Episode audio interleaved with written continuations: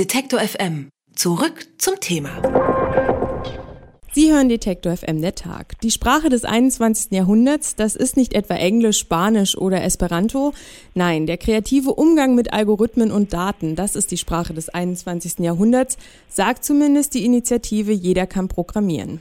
Diese Initiative wurde gestern gestartet, unter anderem vom Fraunhofer Verbund für Informations- und Kommunikationstechnik und dem Wissenschaftsjournalisten Ranga Yogeshwar. Unter dem Motto Jeder kann programmieren sind alle aufgerufen, die digitale Gesellschaft von heute und morgen mitzugestalten. Und das soll dadurch möglich werden, dass wir alle programmieren lernen. Ob man Programmieren zukünftig schon in der Grundschule lernen sollte, darüber spreche ich mit Gesche Joost. Sie ist digitale Botschafterin für Deutschland bei der Europäischen Kommission. Guten Tag, Frau Joost. Hallo, guten Tag. Warum sollte denn jeder Programmieren lernen?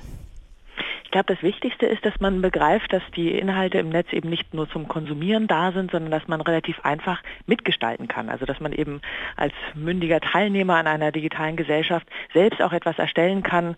Und das fängt schon an, dass man einfach einen eigenen Blog aufsetzen kann, dass man ein eigenes kleines Programm schreibt, dass das eben nichts ist, was nur vielleicht Programmierer oder Softwareentwickler können, sondern dass eigentlich jeder und jede schon im jungen Alter spielerisch erlernen kann, dass man eben selbst Inhalte im Netz gestalten kann und dadurch ganz aktiv teilnehmen kann an dem, was wir so vernetzte Gesellschaft nennen.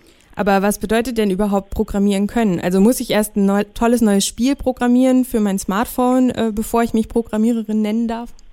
Nee, ich finde, das fängt schon ganz äh, früh an. Also es gibt heute viele sehr einfache Tools und kleine Werkzeugkästen, die so im Stil von Fischer-Technik eigentlich aufbereitet sind, die man sehr einfach programmieren kann. Also wo man auch visuelle Programmiersprachen hat, ähm, die einfach im Prinzip, man zieht verschiedene Kästen aufeinander und schon läuft ein kleines Programm im Hintergrund los. Also es muss, ich würde nicht fordern, dass jeder, ähm, ich sag mal, harte Programmiersprachen wie vielleicht C++ programmieren können muss, sondern dass man eigentlich relativ einfach schon mit einfachen Mitteln eben spielerisch lernen kann, dass man etwas bewirken kann, dass man etwas mitgestalten kann und dass dadurch auch so diese Hemmschwelle ge, ja, gesenkt wird und dass dadurch vielleicht auch mehr junge Frauen, mehr junge Mädchen begreifen, dass das was Tolles ist, dass es Spaß machen kann und dass es eben nicht eine Männerdomäne ist. Das wäre mir auch ein großes Anliegen. Es gibt aber ja trotzdem viele Berufe, die wahrscheinlich selten bis nie etwas programmieren müssen, zum Beispiel Krankenpfleger oder auch eine Handwerkerin. Was haben die denn davon? Ich glaube, dass sich das inzwischen schon so stark verschoben hat, dass man vielleicht nicht so äh, tief ins Programmieren einsteigen muss, aber dass man sehr fit sein muss, was digitale Techniken angeht. Selbst äh, Krankenschwestern oder selbst im Handwerksbereich. Oder ich sage mal ein Beispiel, beim Friseur bucht man heute ja auch schon online seine Termine. Oder bestimmte äh, handwerkliche Abläufe werden einfach mit digitalen Prozessen unterstützt. Und dass man einfach versteht, was da abläuft, dass man der Technik nicht ausgeliefert ist, sondern dass man sie eigentlich für seine Belange nutzen kann. Das ist, glaube ich, etwas Wichtiges, damit dieses ganze Projekt digital digitale Gesellschaft positiv funktionieren kann und damit wir nicht so eine Spaltung haben in diejenigen, die total fit sind und die Informatik studiert haben und das ganze äh, managen und das ganze programmieren und die anderen, die eigentlich nur dieser Datennutzung ausgeliefert sind. Das war ja auch die große Diskussion um den NSA-Skandal, dass man sich überlegt, was passiert eigentlich gerade mit den ganzen Daten, was passiert denn da im Internet so? Und da müssen wir eigentlich alle uns mit auseinandersetzen, was dort für Systeme aufgebaut werden, welchen Anteil ich daran haben kann, was mein Vorteil davon sein sein kann, was die Risiken dahinter sind. Und da ist Programmieren sozusagen eine Technik, dass ich daran auch sehr ja, kompetent, selbstbewusst äh, teilhaben kann und dann auch meine eigenen Grenzen ziehen kann. Im März, da haben Sie in der Berliner Morgenpost ein Interview gegeben und darin gefordert, dass Programmieren schon in der Grundschule gelernt werden sollte. Warum schon da? Ich glaube, wir müssen ganz früh anfangen. Also gerade bei Mädchen ist zu beobachten, dass die irgendwann im Teenageralter schon bestimmte Vorentscheidungen getroffen haben, was so die berufliche Weiterentwicklung angeht. Und das geht häufig, ist zwar ein bisschen Klischee, aber es geht häufig in Richtung, ne, ich bin gut in Fremdsprachen. Das ist so ein äh, klassischer Satz. Und ganz wenig Mädchen sagen eben, ich bin gut in Technik oder in Mathe oder eben im Programmieren. Und wenn man spielerisch erfährt in jungen Jahren schon, dass das eben was Tolles ist und Spaß machen kann und dass eigentlich zwischen Fremdsprachen und Programmieren Programmiersprachen gar nicht so der Riesenunterschied ist, dann kann man, glaube ich, früh Weichen stellen. Und deswegen fangen wir auch an auf europäischer Ebene. Da gibt es im Oktober eine Code Week, nennt die sich, in der zweiten Oktoberwoche, wo in ganz Europa kleine Workshops gemacht werden, kleine Events, wo Schülern und äh, Jugendlichen insgesamt das Programmieren mal nahegebracht wird. Im spielerischen Workshop, man kann es einfach mal ausprobieren, um zu sehen, so vielleicht ist das was für mich und ich habe mal reingeschnuppert und es ist eben nichts, was mir komplett fremd ist. Aber in der Schule gibt's ja auch, oder in der Ausbildung äh, gibt's ja auch Fächer wie Informatik. Reicht das nicht aus? Es gibt es halt nicht überall. Also ich glaube auch, es gibt schon wirklich tolle Beispiele und ich kenne es auch noch aus meiner eigenen Schulzeit. Da gab es auch schon Informatik AG. Also das Thema ist auch überhaupt nicht neu. Ich glaube, was neu ist, dass wir das gesamtgesellschaftlich begreifen müssen. Viele Lehrer und Lehrerinnen sagen ja auch, die sind überfordert davon. Jetzt müssen sie das auch noch machen und das verstehe ich auch total.